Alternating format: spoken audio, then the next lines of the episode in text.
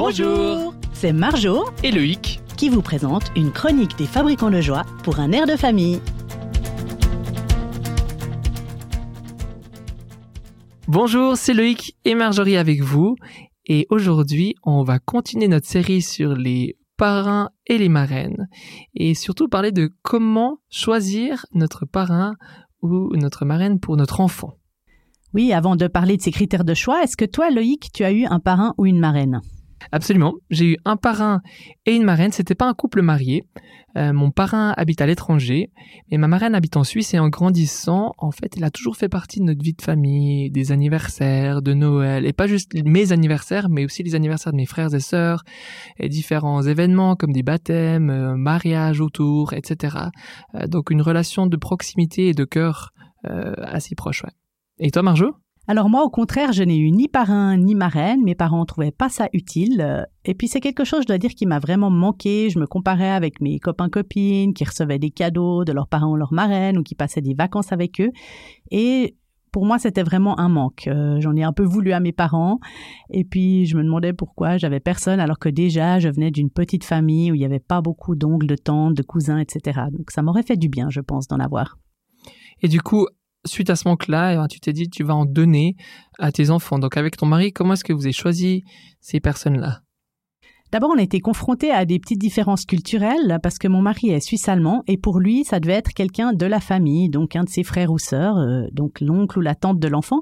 Et moi, je trouvais au contraire que ça faisait pas de sens et que ça double le rôle en fait. Voilà, que ça, ça doublait le rôle et puis que c'était l'occasion de créer du lien quasi familial avec quelqu'un d'extérieur avec qui on souhaite justement garder le contact à long terme, si possible toute sa vie.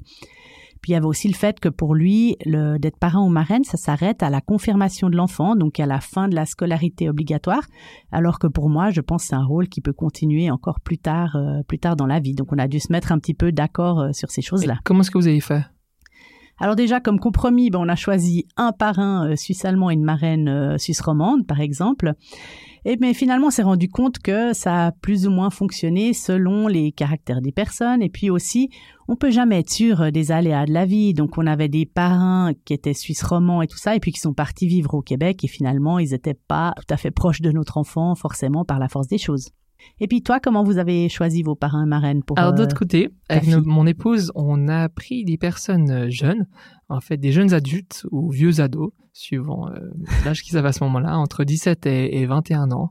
parce que le cœur derrière, c'était vraiment d'avoir quelqu'un qui fasse ce lien entre nos générations, celle de mon épouse et moi, même si on n'est pas beaucoup plus âgés hein, que les parents marraines, et puis celle de nos enfants, en fait, d'avoir des personnes en qui nous on a investi, et puis qu'on souhaiterait qu'elles puissent aussi investir euh, dans nos enfants, ou savoir quelqu'un qui est plus proche d'eux au niveau de l'âge, ça veut dire le jour où il y a un sujet qu'on n'ose pas parler avec les parents, ou qu'on aimerait aller discuter avec quelqu'un, ben il y a le parrain ou la marraine qui est là, qui ont investi la relation, qui ont investi du temps, euh, et puis qui ouvre cette pour ce dialogue-là. C'est une bonne idée. Alors nous, au contraire, on a choisi plutôt des gens qui étaient proches euh, en âge de nous.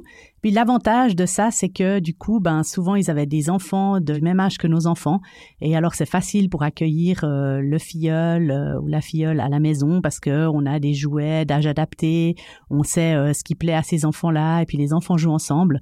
Et du coup, c'est facile de garder le lien avec des familles semblables à la nôtre, hein, qui ont la même composition familiale. C'est le même stade de vie, dans Tout à fait, le même stade de vie. Merci Marjo. Je me réjouis d'en parler un peu plus avec toi la prochaine fois. On va partager un peu plus des échecs ou bien des réussites qu'il pourrait avoir avec euh, des parrains et des marraines. Mais d'ici là, une bonne suite. On vous dit à bientôt. Cette chronique vous a été proposée par les Fabricants de Joie, une organisation chrétienne active parmi les enfants, les jeunes et les familles. Alors retrouvez-nous sur www.fabricantdejoie.ch et à bientôt pour une nouvelle chronique avec Loïc et Marjo. Ciao